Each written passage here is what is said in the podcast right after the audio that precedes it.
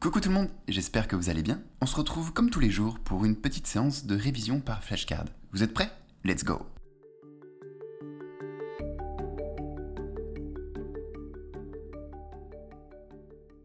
C'est quoi la chiropraxie? Mhm, Pas grand chose sur ça. Euh, la chiropraxie, euh, si je me souviens bien, c'est une profession de santé qui est un petit mélange entre euh, les kinés et les ostéos, où c'est basé sur le squelette, les mouvements, les muscles, tout ça, et spécialisé même, je dirais, dans la prévention, euh, dans les diagnostics, etc. Voilà, je connais pas grand chose d'autre. Donc on va vérifier tout ça avec notre ami Lia. Vous êtes prêts? Vérification. C'est quoi la chiropraxie? La chiropraxie est une forme de médecine alternative axée sur le diagnostic, le traitement et la prévention des troubles du système musculo-squelettique, en particulier ceux affectant la colonne vertébrale. Les chiropraticiens utilisent des ajustements manuels et d'autres techniques pour corriger les désalignements et améliorer la fonction. Approfondissons un peu. Imaginez votre colonne vertébrale comme un grand gratte-ciel composé de nombreux blocs, les vertèbres. Si un bloc est légèrement déplacé, cela peut affecter la structure entière, causant de la douleur et limitant le mouvement. Le chiropraticien est comme un ingénieur qui vient ajuster précisément les blocs pour que le gratte-ciel soit parfaitement aligné et fonctionne sans problème. Le principe de clé-serrure s'applique ici dans le sens où le chiropraticien doit trouver le bon ajustement pour chaque vertèbre. Un peu comme si chaque vertèbre avait une position spécifique, serrure, et l'ajustement chiropratique était la clé correspondante. L'étymologie du terme chiropraxie vient du grec chair, main, et praxis, pratique, littéralement pratique par les mains, ce qui souligne l'approche manuelle de cette thérapie. En termes d'humour, on pourrait dire que les chiropraticiens sont les DJ de la colonne vertébrale, ajustant les disques comme s'ils mixaient de la musique pour que tout soit en harmonie. Les applications pratiques de la chiropraxie incluent le traitement des douleurs de dos, de cou, des maux de tête et d'autres troubles liés à la posture et au système musculo-squelettique.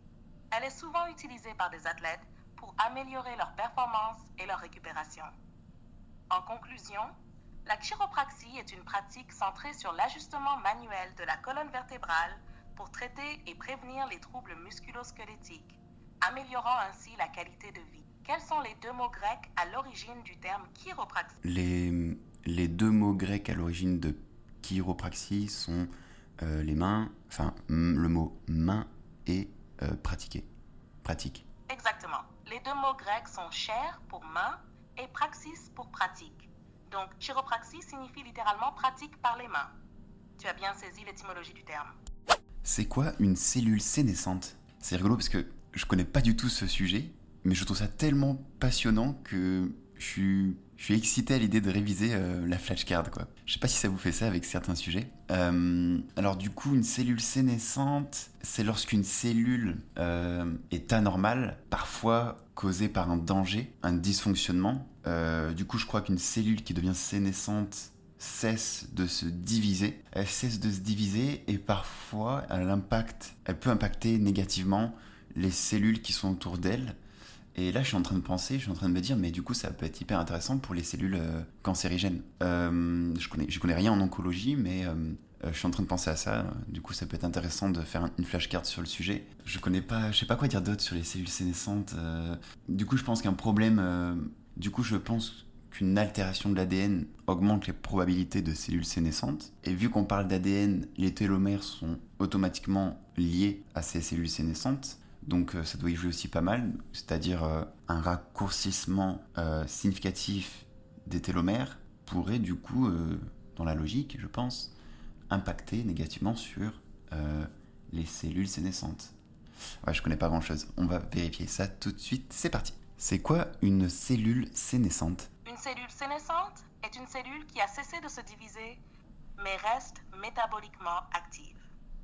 Pour aller plus loin, imaginez une cellule comme un employé qui, après de nombreuses années de service fidèle, atteint l'âge de la retraite. Au lieu de quitter l'entreprise, mourir, cet employé reste, ne travaillant plus, ne se divisant pas, mais continuant à influencer l'environnement de travail par sa présence et son expérience, sécrétant des facteurs qui affectent les cellules voisines. Le concept de clé-serrure peut être illustré par le fait que certaines thérapies ciblent spécifiquement les cellules sénescentes pour les éliminer, comme une clé spécialement conçue pour verrouiller et retirer ses employés à la retraite de l'organisme. L'étymologie du terme sénescent vient du latin senescere, qui signifie vieillir. C'est une manière poétique de décrire le processus naturel du vieillissement au niveau cellulaire. Pour ajouter une touche d'humour, on pourrait dire que les cellules sénescentes sont les retraités du monde cellulaire, préférant raconter des histoires de leurs jeunes années plutôt que de participer à la dernière réunion cellulaire. En médecine, les cellules sénescentes jouent un rôle dans le vieillissement et dans diverses maladies liées à l'âge, comme le cancer, les maladies cardiovasculaires et les maladies neurodégénératives. La recherche explore des façons d'éliminer ces cellules pour améliorer la santé et prolonger la longévité. En conclusion, les cellules sénescentes sont des cellules qui ont arrêté de se diviser, mais restent actives, influençant leur environnement et jouant un rôle important dans le vieillissement et les maladies liées à l'âge. Il n'y a-t-il pas quelque chose de positif dans les cellules sénescentes? Par exemple, euh, une stimulation de l'hormésis Car je sais que chez les végétaux, il y a beaucoup de, plantes qui, en sénescence, vont, euh, vont propager plus de polyphénol, de principes actifs quelconques, voire aussi déclencher plus facilement une mise en graine il y a effectivement des aspects positifs liés aux cellules sénescentes, notamment le phénomène de l'hormésis, qui est une réponse bénéfique à des stress faibles ou modérés. Cela peut être comparé à un entraînement. Un peu de stress, comme l'exercice, peut rendre l'organisme plus fort et plus résilient. Dans le cas des plantes, la sénescence peut déclencher la libération de polyphénols et d'autres composés bénéfiques, ce qui est une stratégie pour maximiser leur survie et propagation. Ces composés peuvent servir de défense contre les prédateurs ou les maladies, ou encore encourager la pollinisation et la dispersion des graines. Chez les humains et d'autres animaux, les cellules sénescentes jouent un rôle complexe. À court terme, elles peuvent avoir des effets bénéfiques, comme dans la cicatrisation des plaies et la régénération tissulaire. Hmm. Leur sécrétion de facteurs de croissance et de cytokines peut aider à réparer les tissus endommagés. Cependant, si ces cellules s'accumulent avec le temps, elles peuvent contribuer au vieillissement et à des pathologies liées à l'âge eh en sécrétant des substances inflammatoires. C'est un peu comme si la fête d'adieu d'un employé à la retraite devenait trop bruyante et perturbait le travail des autres. En résumé, les cellules sénescentes peuvent avoir des effets positifs, particulièrement en ce qui concerne la réponse adaptative au stress et la régénération tissulaire, illustrant le principe que ce qui ne tue pas rend plus fort. Quel phénomène décrit une réponse bénéfique à des stress faibles ou modérés, illustrant un aspect positif des cellules sénescentes euh, Je dirais l'exercice physique. L'exercice physique est effectivement un exemple classique d'hormésis, où le stress physique modéré induit par l'exercice entraîne une réponse bénéfique dans l'organisme, le rendant plus fort et plus sain. Bien que la question visait à identifier le terme hormésis lui-même, qui décrit ce phénomène de réponse bénéfique à des stress faibles ou modérés, ta réponse illustre parfaitement un cas pratique de l'hormésis. L'exercice physique stimule la santé de diverses manières, y compris par le renforcement musculaire, l'amélioration de la fonction cardiovasculaire et même par des effets positifs sur la santé mentale. C'est un excellent exemple de comment un peu de stress, dans ce cas physique, peut avoir des effets positifs sur le corps et l'esprit. C'est quoi l'EPA ou alors l'acide EPA Alors l'EPA c'est euh, exactement l'acide écopantanéoïque.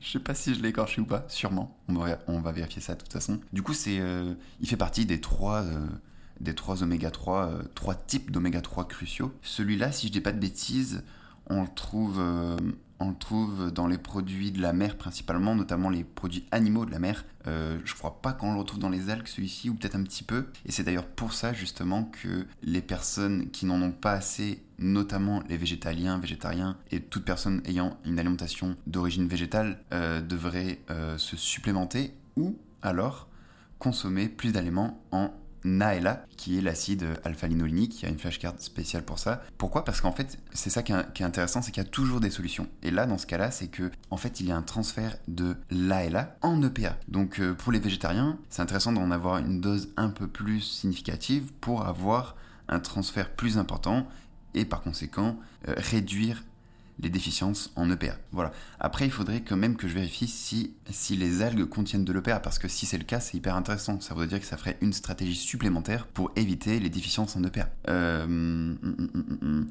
Après, voilà, tous ces bienfaits, ben, il y a beaucoup de bienfaits similaires aux autres oméga 3, comme les effets anti-inflammatoires, euh, enfin il y en a plein plein plein, je les ai pas tous en tête, mais vérification. C'est quoi l'acide EPA L'acide écosapentaénoïque, ou EPA, est un acide gras oméga 3 saturé. Pour le dire simplement, c'est un type de bon gras que l'on trouve principalement dans les poissons gras, comme le saumon, le maquereau et les sardines, ainsi que dans les huiles de poisson. Allons un peu plus loin. Imaginez l'EPA comme un super-héros dans le monde des acides gras, combattant l'inflammation et protégeant votre cœur. Il travaille en équipe avec son partenaire, l'acide docosahexaénoïque, DHA, pour maintenir votre système cardiovasculaire en super forme réduire les triglycérides dans le sang et même améliorer votre humeur. En parlant du principe de clé-serrure, l'EPA agit à travers des mécanismes biochimiques spécifiques dans le corps, se liant à des récepteurs et activant des voies qui réduisent l'inflammation. C'est comme s'il avait la clé pour désactiver les alarmes d'inflammation dans le corps. L'étymologie du terme icosapentaénoïque vient du grec icosi, signifiant vaincre, et panta, signifiant 5, ce qui fait référence au nombre de carbone, 20, et au nombre de liaisons doubles, 5, dans la molécule d'EPA. Pour un peu d'humour, si l'EPA était un personnage dans une fête d'acide gras, il serait celui qui calme tout le monde et assure que la soirée se passe sans accroc inflammatoire. Les applications pratiques de l'EPA en médecine incluent le traitement de maladies cardiovasculaires, la réduction des risques de crise cardiaque et d'accident vasculaire cérébral, ainsi que le soutien dans le traitement de la dépression et de l'anxiété. En conclusion, l'EPA est un acide gras oméga 3 essentiel avec des effets bénéfiques sur la santé cardiovasculaire, l'inflammation et la santé mentale, jouant un rôle clé dans une alimentation équilibrée et un style de vie sain. Quels types d'aliments sont particulièrement riches en acide eicosapentaénoïque, EPA euh, Le poisson. Les aliments particulièrement riches en acide eicosapentaénoïque, EPA, sont les poissons gras comme le saumon, le maquereau, les sardines et les huiles de poisson.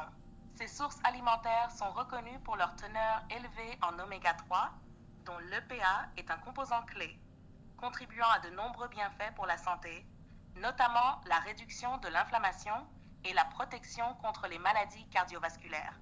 Quel type d'oméga 3 contiennent les algues? Les algues, en particulier les microalgues, contiennent principalement de l'acide docosahexaénoïque DHA, un autre type crucial d'oméga 3. C'est une excellente nouvelle pour les végétariens, les végétaliens ou ceux qui cherchent des alternatives aux huiles de poisson pour augmenter leur apport en oméga 3.